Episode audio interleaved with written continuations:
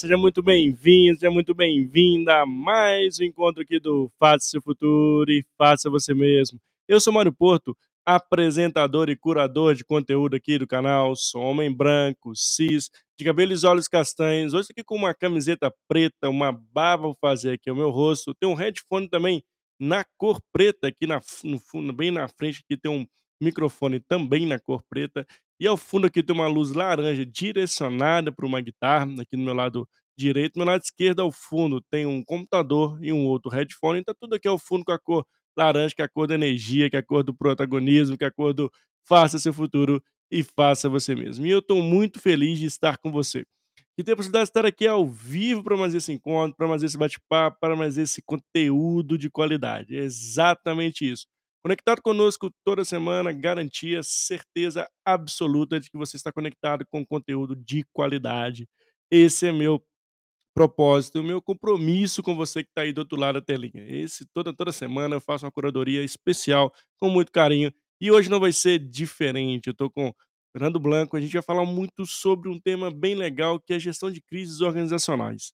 É, esse é um tema bem quente, né? O Fernando é especialista nesse tema eu trouxe uma pessoa expert para a gente debater e conversar muito sobre ele. E você que está aí do outro lado do telinha, que está aqui ao vivo, que teve a possibilidade de estar aqui, seja no YouTube, seja no LinkedIn, seja aqui também no Instagram, venha para cá para o nosso YouTube, participe. Esse é um espaço seguro, colaborativo, onde você pode e deve participar conosco sempre que possível. Mas para você também que está chegando aí, assistindo nosso episódio gravado ou escutando também gravado, somos multiplataformas, eu sei, estamos no YouTube, estamos no Spotify, estamos em todos os lugares possíveis. Fique até o final. Tenho certeza que você vai gostar desse conteúdo de hoje. E fica aqui um convite especial, é você se inscrever no canal, deixar aquele like, dar aquele joinha, ativar lá o sininho do canal no YouTube e também compartilhar esse conteúdo para que possa chegar para mais pessoas.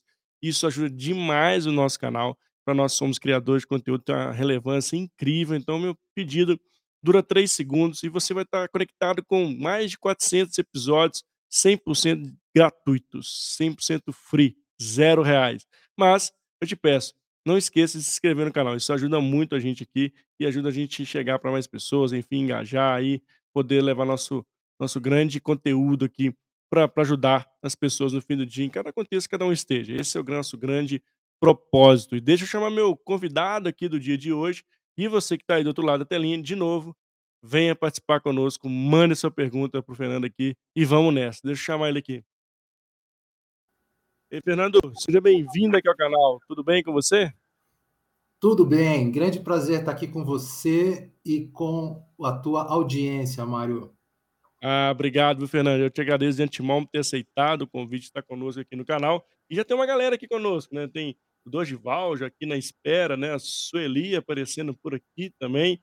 Sejam todos bem-vindos e bem-vindas. E quem mais estiver conosco, mande aí no chat onde você está conectado, onde você está assistindo o canal Faça Seu Futuro e Faça Você Mesmo. E daqui a pouquinho já mande pergunta aí para o Fernando. Fernando, é, de novo, muito obrigado por ter aceitado o convite. Eu queria que você se apresentasse, contasse um pouquinho do Fernando para a gente, para nossa audiência te conhecer. A gente brinca aqui no canal que é uma longa história curta. É, exatamente. Quando você tem 61 anos de idade, 40 cravados. Boas histórias para contar. É, se começar a contar tudo, precisa de dias, né? dias, é. Mas eu sou um, um, um, moleque coroa de Santos, torcedor do Santos, sofredor. Veio para São Paulo, fez GV aqui, aí fez uma carreira executiva de, de estagiário a CEO, passando por todas as crises econômicas, empresariais, bancárias que vocês possam imaginar, desde 1983, que um belo dia foi abatido em pleno voo por uma depressão. Isso em Olha. 2010. E aí eu caí de cama, a carreira deslizou, eu não queria mais saber disso e tal. Foi quando eu vivi uma grande crise pessoal. Aí eu me especializei oh. também em crise pessoal. E graças a Deus, eu tive a devida resiliência para sair dela, o mercado me acolheu de volta, eu voltei a ser um alto executivo de corporação. Então, assim, realmente, eu sou um profissional, se você perguntar assim, escuta, tu é bom do quê? Eu acho que eu entendo, eu acho que eu entendo de, crise. de crise e de seres uhum. humanos, porque crises são Legal. causadas por seres humanos, seja um empresário, seja um governante. Né? Então, ter essa visão de como as pessoas operam no seu dia a dia, né, é, é muito importante para identificar a crise e para sair da crise. Uau, sensacional. Como eu disse, uma longa história curta, mas cheia de aprendizados que o Fernando já nesse primeiro, nessa palhinha, nesse spoiler do que será esse bate-papo, que já trouxe muito, muito aprendizado para a gente. Eu queria começar do começo, como se diz, né, Fernando, assim, você já trouxe crise causada por pessoas, né? Mas que de fato é uma crise? Acho que todo mundo fala, pô, tô fazendo gestão de crise, tô, tô em crise. Essa palavra, inclusive, na minha visão, né, querida, depois também sua percepção, tem se usado muito, infelizmente, eu, né, não sei se é felizmente, infelizmente, ou foi uma palavra da moda, mas eu queria entender um pouquinho, Fernando, nossa audiência também, o que, que é uma crise? Olha só. Bom, focando no mundo empresarial, crise é aquela situação que gera um grande impacto no caixa da empresa, na liquidez da empresa. Oh. A, a, taxonomia de crises é enorme. Tem crise de todo jeito. Só Sim. que, para a gente realmente levar a sério esse assunto, é aquela que balança a estrutura empresarial. Tá? Você tem a Uau. crise, crise econômica também, que é uma outra conversa. Você tem a crise pessoal, que é uma outra conversa que mexe com a carreira Sim. da pessoa, né? Mas assim, como a gente pensa em organizações, é um evento que causa uma grande, um grande tremor nas finanças empresariais. Uau. É, e assim, e quando mexe no bolso, vira um, é, um caos, né, Fernando? Assim, é, e você trouxe bem, bem nessa fala, né? Assim, contar impacto financeiro, isso acaba abalando de todas as estruturas das empresas. E a gente vivenciou isso muito ao longo do contexto atual, né? Assim, alguns, alguns anos atrás, aí, com a Covid, pós-Covid. E as empresas estão preparadas para as crises hoje, Fernando, na sua visão? Olha, Mário, é, a crise empresarial ela, ela causa um, um, um, grande tumulto na cabeça do dono da empresa, ou dos principais executivos da empresa. Então, assim, existe uma contaminação. E esse é o grande problema da crise uh, empresarial. É a contaminação dos decisores, dos, das pessoas que tomam decisão. Por quê? Porque o empresário, aí eu estou falando de empresas de dono, que você uhum. tem a multinacional, que tem uma estrutura global, sim, você sim. grita para a matriz, a matriz manda dinheiro. Dá um jeito, né? É, eu vivi isso. Eu trabalhei em banco multinacional que quebrou no Brasil. Aliás, trabalhei em dois que quebraram Uau. no auge da especulação dos anos 80, 90, e os dois foram salvos pela matriz. Meio que ninguém sabe, ninguém viu. Eu estava lá dentro, eu vi. Mas quando você pensa em empresa de dono, é, é, é, mais ou menos como aquela história né, do, do, cachorro que cai do caminhão de mudança. E sai correndo. Não sabe para onde é. corre, porque ele não lembra mais onde é. O gato volta para casa. Mas o cachorro, cachorro não. O cachorro não. É. Então, o, o empresário, e, e, aí, obviamente, não é crítica alguma, porque é uma coisa, de repente, falta caixa. Você não tem como pagar fornecedor, pagar banco, pagar salário. Eu trabalhei numa empresa uhum. fazendo, eu fui um consultor era uma empreiteira. Sim. Essa empreiteira tinha uh, uh, obras espalhadas pelo Brasil. Em um belo momento, ela estava numa crise de liquidez tão dramática, eu entrei lá para tentar ajudar a consertar isso, e eu recebi uma ligação do chefe da obra. Ele falou assim: Fernando, Fernando, os caras estão botando fogo na obra. Eita. Os funcionários, os operários. Caraca. É um povo que sai do Brasil inteiro, se junta numa obra, mora lá numa, numa, numa casinha de madeira que eles montam lá, né? Uhum. Um acampamento. Não tinha dinheiro. Você sabe lá o que é isso? Você ser executivo e o dono da empresa que estava junto, no, vendo que os, os, funcionários estão botando fogo na obra, Caraca. vão matar o, o chefe da obra. Ou seja, é um grau de loucura que é muito difícil de lidar. Então, assim, a primeira coisa que eu percebo ao longo da minha vida, ah, como enfim, executivo, gestor de riscos, né, uhum. né? Porque eu já tive esse cargo, gestor de riscos. É quando você vê que o emocional do dono, do decisor, o emocional entra no é. processo é. de decisão que é racional. É. Então, eu, eu realmente é, eu precisaria passar muito tempo lembrando para lembrar de um caso onde eu vi o dono, no meio daquele tumulto, ele ficar Beleza. frio como um picolé. Não fica. É. Então, e, e, infelizmente também é uma coisa típica do, de brasileiro. O brasileiro não, principalmente o empresário brasileiro, se ele tem um defeito, é o defeito de não valorizar a expertise alheia. Ele só valoriza aquilo que ele sabe fazer. Ele acha que aquilo é importante e o resto não é muito. Porque nessa hora de crise, você precisa pegar na mão de um sujeito experiente e que não esteja emocionalmente envolvido. É. Né? Então, assim, quando você me pergunta, as empresas brasileiras estão preparadas para isso? Não, nunca estiveram e provavelmente nunca estarão, até porque nós temos um sangue latino.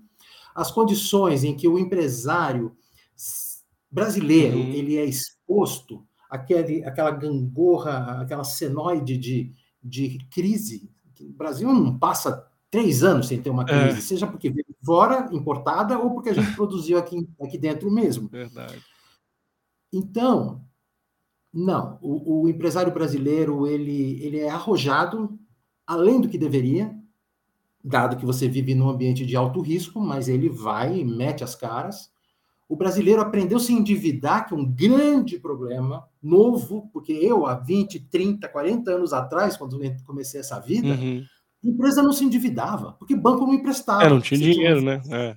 Não, era uma inflação é. horrorosa. Então o Brasil crescia pouco, mas não tinha dívida.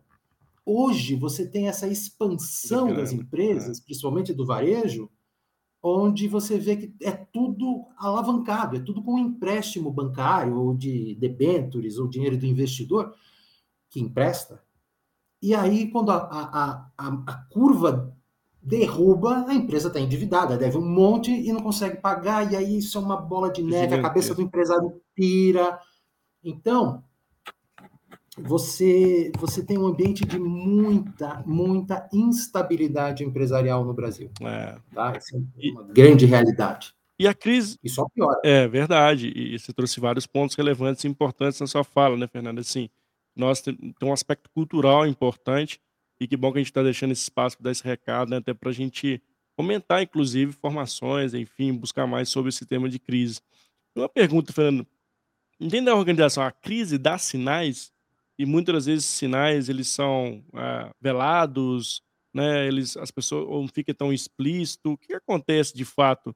Tá lá vermelho, vermelho, vermelho, mas ninguém se atenta, se atenta que aquilo pode de novo virar, como você bem trouxe, uma bola de neve. Isso acontece?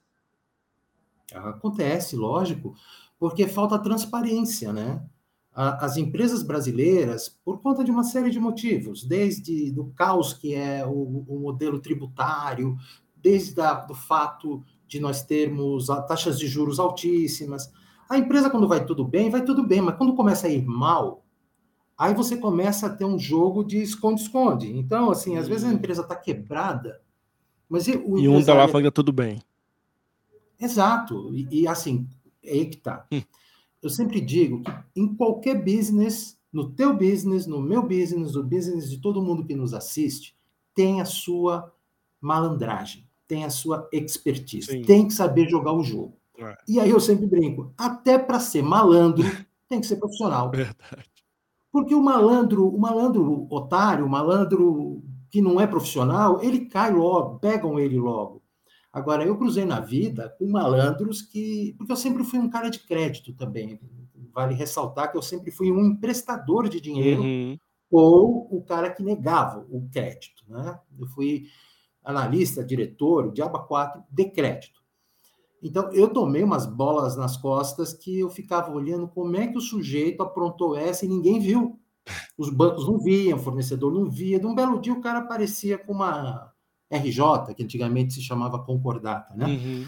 E, e, então, assim, quando o sujeito é malandro profissional, ele sabe esconder. Pega o caso das lojas americanas. Sim. É o melhor exemplo. E aí é uma empresa de um dono, é uma coisa enorme, capital aberto. Um belo dia a gente acordou com a bicha lá com 20 bilhões que tinham sumido, enfim. Foi feito por profissional, porque nem, nem muita gente lá de dentro não sabia, né? Sim. Sim. É, e de fato, né, você trouxe um ponto, a transparência, né? A falta de transparência, como ela pode gerar o caos dentro da organização, né? Ainda mais falando uh, de crises, né? E hoje eu, esse risco, né, assim, na sua visão, Fernando, hoje a gente assume mais riscos do que no passado, a gente também não sabe mensurar o tamanho, muitas vezes, assim, está assumindo risco, então não sabe do tamanho desses riscos, o que está inerente esses quais são os elementos que compõem esses riscos. Existe também uma um um certo falta de conhecimento, eu diria, também de algumas organizações, para mensurar o tamanho, né, estou dando um passo maior que a minha perna, né, em determinadas em determinada decisões, então falta de preparo, eu quero dizer, no fim do dia, né? É. Olha, Mário, você você tocou num ponto nevrálgico. Existem 3 grandes categorias de empresa. A multinacional deixa para lá. Aí você tem as empresas nacionais, empresas de dono, onde tem 2 grupos. As pequenas e médias, que coitadinhas, elas compram caro, elas pagam juros caro, elas têm dificuldade de atrair os melhores talentos, ou seja, é o dono ali na frente mesmo. Então, assim, qualquer balançada da economia, se o dono não foi um cara precavido para que nas vacas gordas ele guardou dinheiro, para quando der a barrigada ele ter caixa, ele quebra. Porque ban os bancos, os financiadores fogem, na hora, recolhem, percebem rapidamente que o, o, a geração de caixa está ruim, os recebíveis não estão vindo. A empresa grande é diferente. Então você pega todo esse mundo de grandes varejistas que começaram a pipocar recentemente. Sim. Você pega Marisa, Americanas, Madeiro, uh, Tokstok, a lista é enorme. Aquelas, aquelas essas empresas que você não esperava que quebrassem. Né? Sim, você espera um monte é. que quebre, mas não essas gigantes. Aí o teu ponto, não tem know-how para gerenciar uma empresa pois é, dessa? é, empresa desse tamanho, né? Tem, tem todo o know-how do mundo. Ali, os CFOs, né, os diretores financeiros, é tudo estrelado. Hum. É tudo estrelado. Os caras são auditados. É, é, os bancos fazem diligências, viram do avesso e tal e coisa. Qual é o problema? Existe um problema, chamado ambição desmesurada. Boa, o Brasil, não conhecia. É, o Brasil. Não, você quer, quer ver um? É só que você pega o teu canal que está fazendo sucesso, assim, eu vou comprar horário na CNN, eu vou ter o horário do Mário Porto e, quanto custa? Não, custa um milhão por mês. Não, mas eu tenho Uf. certeza que eu vou pegar, eu vou pegar empréstimo, eu vou pegar patrocínio. É um passo gigante. Estúpido, porque, porra, daqui para lá demora, não? não? Mas o que, que acontece, Mário? A gente importou, a gente importou o modelo americano o modelo americano. Só que o modelo americano de juros, que até outro dia era quase 0%, enquanto que aqui, aqui os juros é 30, 40, dependendo do porte da empresa. Olha só. É o que eu chamo de expansão alavancada. O que que acontece? Vem um modelinho americano, com teu, tu tem um dinheiro, tu pega cinco dinheiros, e o mundo estava cheio de liquidez, fundos de investimento e tal, os bancos querendo cumprir suas metas sempre muito agressivas. Ah, o cenário apresenta um plano, vou abrir uma loja por semana, Sim. vou estar nos, nas cinco regiões do Brasil em três meses. Eu vi, você viu, todo mundo viu. Mas entrou um fundo de investimento, então agora é garantia de sucesso. Entrou, entrou um fundo de private equity. Agora é a hora, né? Agora é a hora. Ha! O, o Excel aceita tudo. Projeções financeiras, daquelas assim, é como no Brasil não vai ter crise. Eu, só eu vou crescer. Eu vou tomar o mercado dos outros, o meu hambúrguer é o melhor do mundo, então esquece, filho. Você pensa que está em que planeta? A hora que dá a barrigada, o sujeito está endividado. Abriu loja em toda esquina. O povo para de comprar, porque o, o país contrai. Isso não acontece na Suíça, isso não acontece na Finlândia, isso não acontece no Japão. Primeiro, porque as pessoas não são consumistas. Segundo, que lá as crises são muito atenuadas. No Brasil, não. Você sai da forte, né? pneumonia. Né? Não, você sai de um espirro para pneumonia em dois palitos. E aí qual é o problema? O mercado financeiro brasileiro se fecha com uma rapidez que não existe igual no mundo porque é um, é um, bicho diferente. Aí, se quiser falar de mercado financeiro, é outro programa. Eu estou é. há 40 anos, então eu sei que como uma é banda toca, eu, lado, é, eu já fui o violinista solo, né? Ah, então, não tem bobo. Acontece que o acionista a cabeça cheia, feita por fundos de investimento, bancos, toca o terror e diz assim: nós vamos crescer. E aí, óbvio, né? Diz assim: oferece ações, bônus maravilhosos. Um diretor financeiro também entra na valsa e vamos, vamos crescer. Embora. Só que com dívida. Ah. Dívida. E um planejamento que não pressupõe falhas. Não pressupõe falhas. Ok. Só que crise tem a endógena, olha só que termo chique, hein? Chique, endógena, tá? de dentro. E tem a exógena, é aquela que vem de fora. Uma crise econômica não é endógena, ela é exógena. exógena e você não tem controle sobre ela. Não tem controle. Então, o mundo de hoje, lá fora e aqui principalmente, é um mundo de muito maior risco. As pessoas não, não entendem isso, mas o mundo, o planeta Terra, vive uma grande crise de crédito. Em certa medida, é brasa coberta. Porque o governo americano ele está no limite do limite do limite é. para explodir é. de dívida. A China, que até outro dia era assim a, a, a locomotiva do mundo, hoje virou um carrinho de rolemã. Está toda cheia de problema. É crescia 12%, agora vai crescer 4%. Bom, 4% para o Brasil é um monte, para a China é uma, uma catástrofe. É, para quem crescia 12%, né? É. deu uma desaceleração danada. As pessoas não entendem. A fábrica que o cara montou era para quem crescia 12%. Agora, crescendo 4%, está sobrando máquina, está sobrando gente, tem que fechar, tem dívida, porque os caras lá se endividaram demais. Ou seja, o mundo ficou complicado. No caso do Brasil, ele é agravado porque as crises são mais frequentes, são mais pontudas e a taxa de juros é muito alta. É. Show de horror. verdade, assim, você trouxe a verdade, verdade crua e nua, como se diz, né, Fernando? E acho que é legal trazer esse ponto de atenção. E muitas das vezes a gente só vê o lado bonito da coisa, né? Só vê o lado da euforia, né? O lado do vamos fazer, vamos fazer, mas acho que o, o brasileiro também tem, apesar de ter essa pegada latina de resolver problemas, a parte de planejamento ele faltou vários dias na escola. Então, é, a gente precisa ter, trazer esse ponto de atenção. Então, a galera participando com a gente aqui, Fernando, inclusive o Dorival deixou uma pergunta aqui para a gente poder responder. Ele traz o seguinte: ó, falta de caixa é reflexo de má gestão. Quando se chega ao Rio, a, a Rio de Janeiro, RJ, né, vale a pena ainda apostar no negócio se os dirigentes não forem mudados? RJ é o termo que você usou lá de concordata, né? É, é a recuperação judicial. Olha, o, o Dorival, ele é especialista no assunto, né? Ele levantou a bola para eu cortar, mas ele é mais craque nisso do que eu.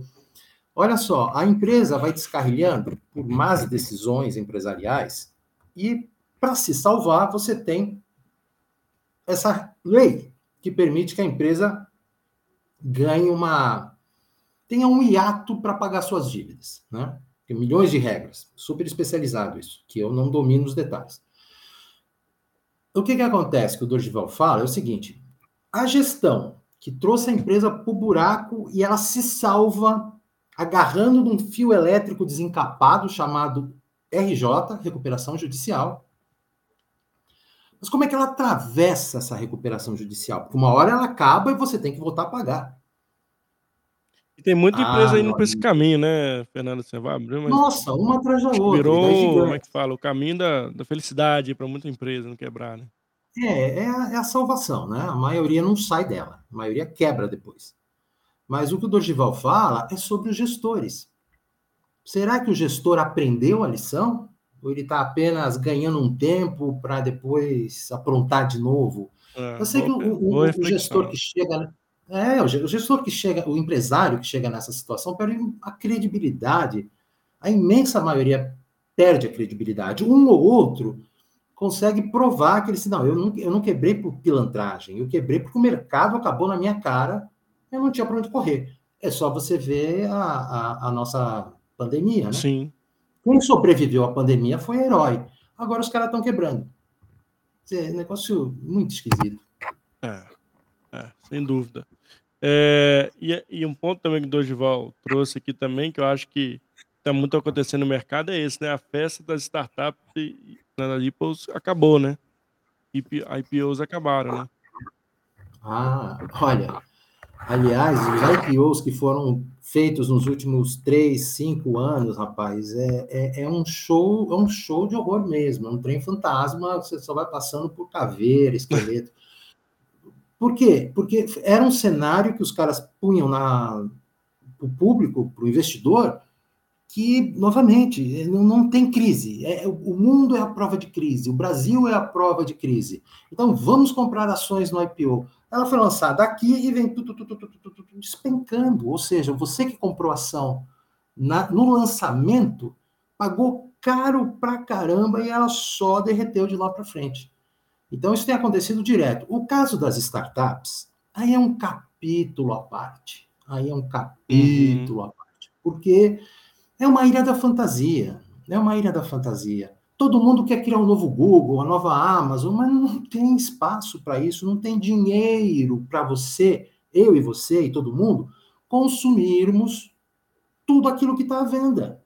Tem empresa de tudo para tudo. Sim. No mundo da fintech, né, que é o nosso financeiro, meu Deus do céu, para cada tema que você escolher para finanças, tem 25 oferecendo. É. Um vai vencer, dois talvez. Os outros 23, eles vão, não é quebrar, mas vão sumir. E um monte de dinheiro foi enfiado lá dentro e vai desaparecer. E um monte de emprego, que aí cabe também falar um pouquinho de carreiras. Deixa eu te falar um negócio. Há 10 anos, só 10 anos, um, um banco, bancão, uhum. Itaú, Bradesco, Santander, quando eles iam numa FGV, quando eles iam num INSPER, como eles iam numa universidade federal, enfim, e botava a plaquinha lá, estamos contratando programa de estágio, programa de trainee. Sim. A molecada dessas faculdades de ponta faziam Doido fila e entravam é. todas. É. Sabe, hoje em dia, os bancos não conseguem mais atrair alunos dessas grandes escolas. Por quê? Porque eles querem trabalhar em startup. Eles querem trabalhar num fundo de investimento na Faria Lima foi criada uma ilusão de que todo mundo vai ficar rico trabalhando de chinelo, com rede. Pois é, é isso que eu ia te falar, Fernando, porque assim, o que a gente, a, a imagem que a gente vê, né, o que a gente mostra aí, seja nas redes sociais, seja estampado em algum lugar, é uma imagem, né, de todo mundo usando bem, né, assim, startup crescendo, fundo de investimento ali, gente vendendo fumaça na internet, mandando, mandando tomar banho gelado, tem um monte de coisa acontecendo que mostra um mundo diferente né, um, um bem contraponto ao que você está trazendo. Será que, assim, existe um, uma, um marketing muito forte em algo que não existe? Existe, nossa. Essa palavra que virou moda, a tal da narrativa, né? Sim. Né?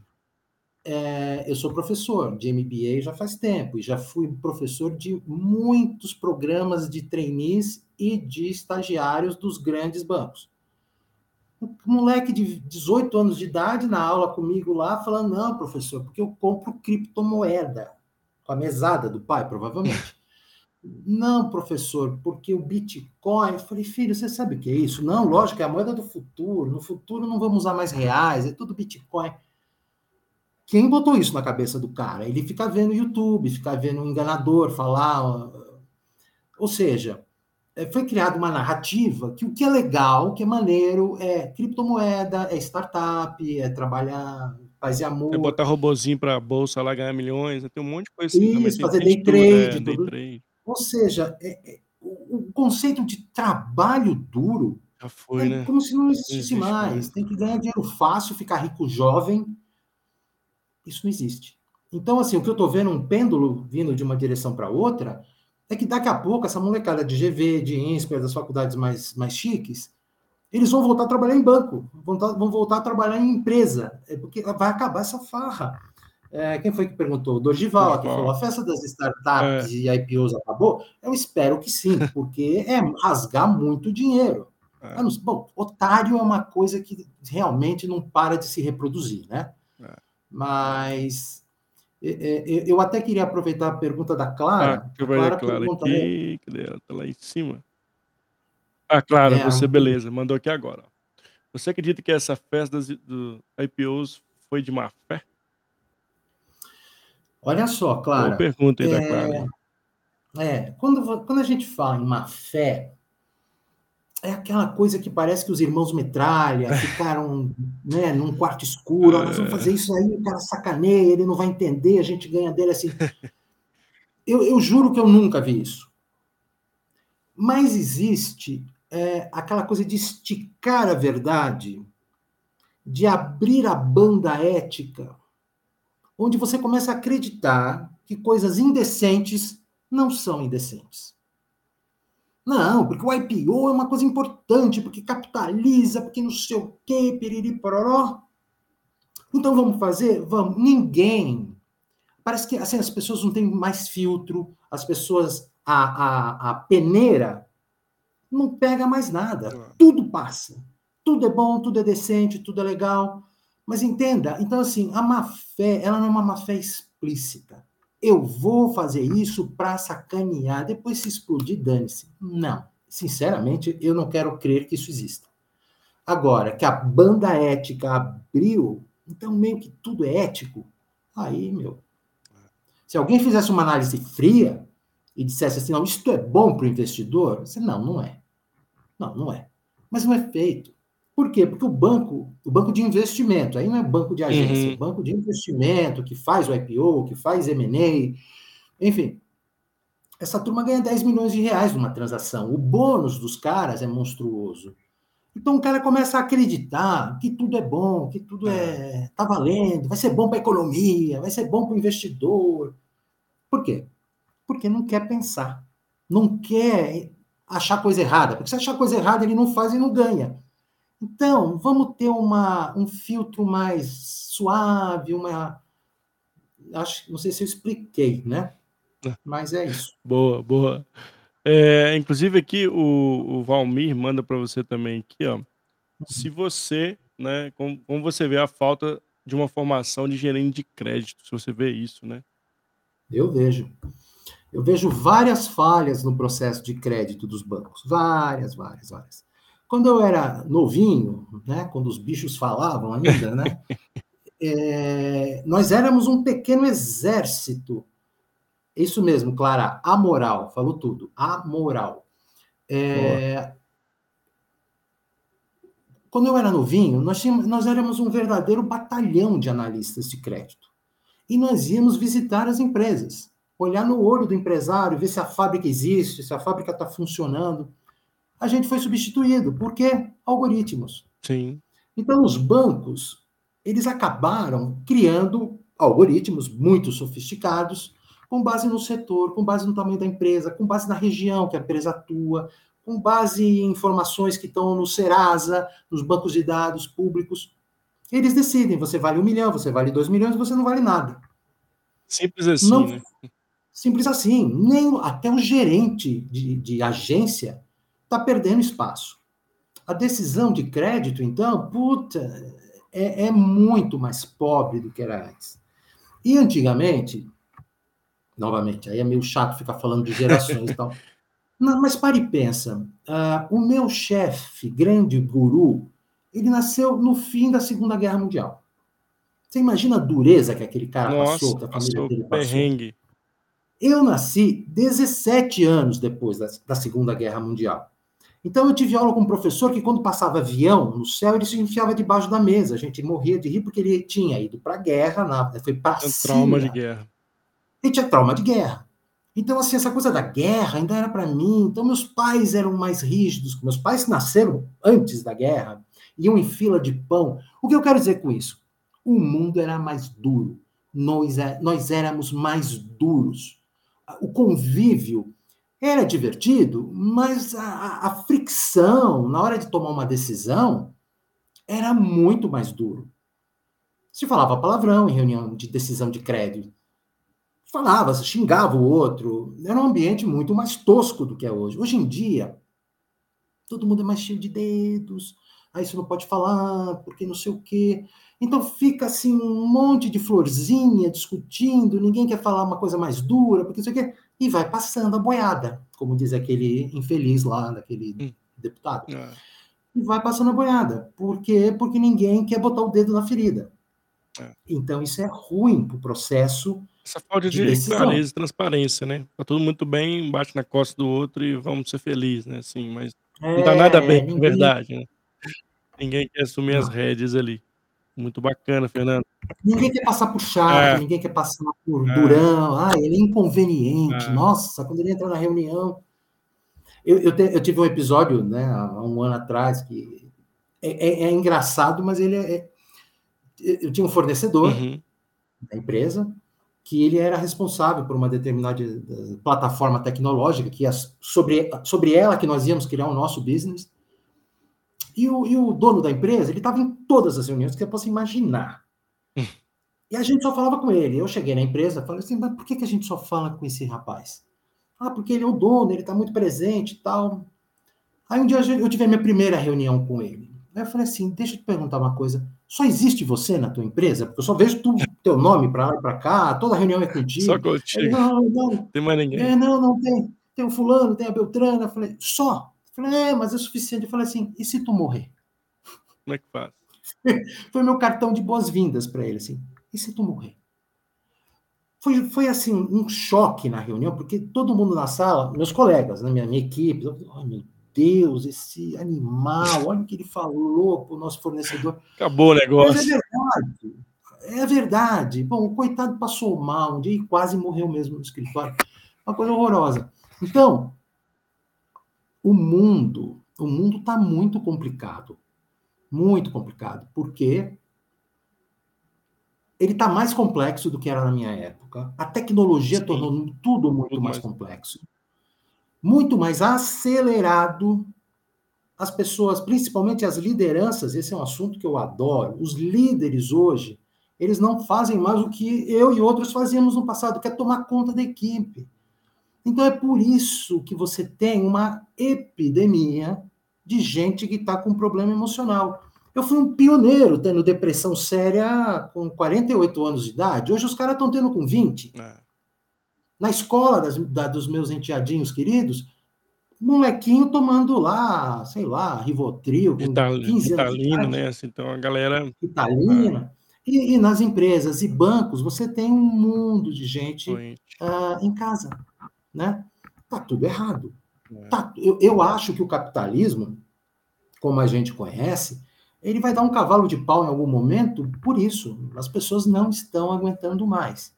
Então, assim, você vai somando crises, eu estou falando crise de gente, Sim. crise humana. Gente de pessoas a gente está falando aqui, está falando de clima, está tudo conectado em pessoas, né, Fernando? Acho que é interessante tudo, esse tudo, ponto, né? Tudo acaba em pessoas, pessoas. Mário. Tudo. É, o, o cliente é pessoa, o fornecedor é pessoa, o cara do banco é pessoa, o investidor é pessoa. Então, essa coisa do CNPJ, da, da, da, do cartãozinho de, de diretório, de, é ser humano. E os seres humanos estão perdidos, é. porque não estão sabendo lidar com esse novo modelo de, de atuação, de vida, tão tecnológico e tão acelerado. Ah. Mas isso é uma conversa longa. Sensacional aí. Então a galera, né, assim, o Fernando já tem várias reflexões importantes, tá a galera participando com a gente, agradecer a todo mundo que tá aí mandando suas perguntas e também mandando aí o, feedback da live, tô gostando demais aí da participação da galera. Uh, e tem uma pergunta até do administrador uh, Gil, Gilbert Silva, que eu achei bem interessante, ele traz um ponto que eu também acho que, que quero trazer um pouco do seu, do seu, olhar, né? Fernando, somos sabedores que a maioria das empresas do nosso Brasil são empresas familiares, que são nossas PME. Sua opinião, a quebradeira que estamos assistindo é a falta de gestão profissional? Acho que esse é um ponto então. interessante, né? Assim, como é que anda essa gestão profissional das pessoas que hoje estão dirigindo as empresas, né? É, é, é assim, o Gilberto tem, tem razão. Vamos lá Novamente, tem dois grandes grupos de empresa. As PMEs, elas não têm gestão profissional mesmo, elas têm dono. Uhum. Né? E o dono, ele tem aquela síndrome de saber tudo, né? Ele onipresente, onisciente, onipotente. Tudo. equipe. Faz tudo. Parte porque ele não nem tem grana, mas eu cansei de dar conselho para empresário pequeno e médio, assim, olha, você não tem dinheiro para tanto diretor? Não. Então contrata uns cinco estagiários, que vão te custar uma micharia, e você vai pelo menos ter planilha, vai ter algum controle. Pega uma molecada esperta. É, mas pô, custa dinheiro. Aí o cara tem um carrão lá maravilhoso na garagem, e, e, e fica economizando nos palitos. Então, assim, o empresariado pequeno e médio do Brasil, ele peca porque ele exagera na dose de falta de profissionalização. As grandes empresas, não. Essas têm o que não é, falta lá é gente competente. Aí é o modelo de negócio que, no sentido, no, no modelo de financiamento do negócio que está errado. Boa, boa, gostei. E, Fernando, na sua visão, assim, existe o lado bom da crise? Olha, a crise purifica. Eu nunca me achei um sujeito nojento, tal, coisa, mas hoje eu sou mais humilde do que eu era antes. Então, estou falando da minha crise pessoal. Hoje eu gasto menos dinheiro do que eu gastava antes. É... Hoje eu dou mais valor às pequenas coisas, às pequenas conquistas. Hoje, para mim, ficar com, a esposa e os filhos, os enteados, vale muito mais do que uma reunião às oito da noite, que, aliás, eu não fico. Antes ficava. Trabalhava 15 horas. Saía, chegava às sete, saía às nove da noite. Era uma estupidez. Ah, pegava um avião aqui até a Holanda, que eu fui algumas vezes, fazia uma reunião lá, pegava o avião de volta, Uau, no mesmo dia. Caraca. Ah, eu fiz isso para a Holanda, fiz isso para Nova York, fiz isso para Portugal. Fiz... Assim. Por quê? Porque era um psicopata. né? Ah, então, ah, nem sei o que você perguntou, eu estou falando isso. É, não, na sua visão, existe qual é o lado positivo? Se existe um lado positivo, um lado bom de ah, crise, né? É, assim, a crise purifica, né? Purifica pessoas, purifica empresas, purifica países, mas é o custo é muito elevado. O custo da crise é muito elevado. Então, nós não deveríamos viver sob crises do jeito que a gente vive. Então, assim, uh, a crise é um grande aprendizado. Eu quero aprender com a crise dos outros, não com a minha. Né? E eu vejo, então, assim, uma certa romantização, né? uma romantização da questão do aprendizado na crise. Se o sujeito entrou em crise e não aprendeu, olha, filho, é, é um imbecil completo. Mas mesmo entrando bem e saindo bem da crise depois, aprendeu e tal, eu não, eu não, eu não, eu não entusiasmo com essa ideia, sabe? Sim, sim. É assim, é, o, o ponto que você traz, ele é importante, né? Assim, acredito que quem aprende com as crises sai fortalecido, mas cair na crise de novo é como você trouxe, assim, tem algo errado, né? Se você está vivendo em crise, acho que tem um ponto que eu escuto muito, né? Tudo abre a famosa sala de crise, estamos em crise. Acho que essa palavra ela permeia de uma certa forma que nunca a gente parece que vai sair dessa crise, né? Ou nunca a gente vai se preparar para não estar tá em crise. Né? Eu, eu, vejo que essa palavra muitas das vezes é utilizada comumente no ambiente organizacional e ela acaba, né? Como você bem trouxe ali, né? A, a gente não, essa palavra chega de forma tão negativa que as pessoas, e de novo falando de pessoas, né? Impacta tão negativamente que você não tem a força das pessoas para sair da crise. Então você continua na crise. Então, acho que tem um papel fundamental quando você traz a parte da liderança, né, de como a gente também traz isso, né, dentro da organização. Eu estou querendo que as pessoas me ajudem a sair da crise, ou querendo que me afundem mais na crise. Eu acho que tem que, bem que você trouxe, né, Fernando, você tem um aspecto muito mais é, pessoal, de, de um emocional, que muitas das vezes se perpassa dentro da organização, que ela nunca vai sair dessa, fase, dessa frase, sempre vai ficar perdurando lá em todas as áreas, departamentos. Você percebe esse ponto também? Sim, natural, natural.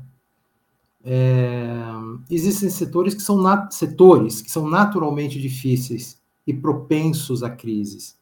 É, existem empresários que são verdadeiras bombas relógio, sempre criando situações de crise. O mundo, o mundo está muito perigoso, muito perigoso. Uh, você tem uma guerra enjoada acontecendo, ela está super limitada, mas é dois palitos para esse negócio vazar. Você tem a geopolítica complicada, China, Taiwan, Estados Unidos se mete em tudo, é, muitos conflitos na África, bom, sempre teve, mas, ou seja, Crise de crédito, que é um negócio desagradável, o risco de um calote generalizado, investidor tomando calote, ou seja, vivemos tempos estáveis, instáveis, não vivemos tempos para grandes saltos. Quem der se acertar vai ficar rico, mas a probabilidade de acertar é baixa. Por quê? Porque o, o mundo não vai se resolver assim. Vai ter tombo, vai voltar, vai ter mais tombo. É, eu fico com pena dos meus amigos que são gestores de ações, né, de fundos de ações, que o cara é obrigado a comprar ação. Uhum. Não tem jeito. Aí o cara compra ação já sabendo que é um negócio. Eu, eu, eu converso com vários, mas enfim. É, o, o Valmir está com uma pergunta aí que. Você viu aí? Ah, ele trouxe aqui, né? Mais um. É, ele já perguntou né? de novo porque. Ah, é a falta de caixa é falta de vendedores, né? Deixa eu colocar aqui. É. Olha só. Eu não sei se eu entendi direito, Valmir, mas é assim. Quando a gente fa fala falta de caixa numa empresa, é porque literalmente não tem liquidez suficiente para pagar as dívidas, tá? Falta de vendedor não é. Inclusive porque ah. o que, que acontece? Você tem empresas que quanto mais vendem, mais se, se afunda. Mais se afunda. Por quê?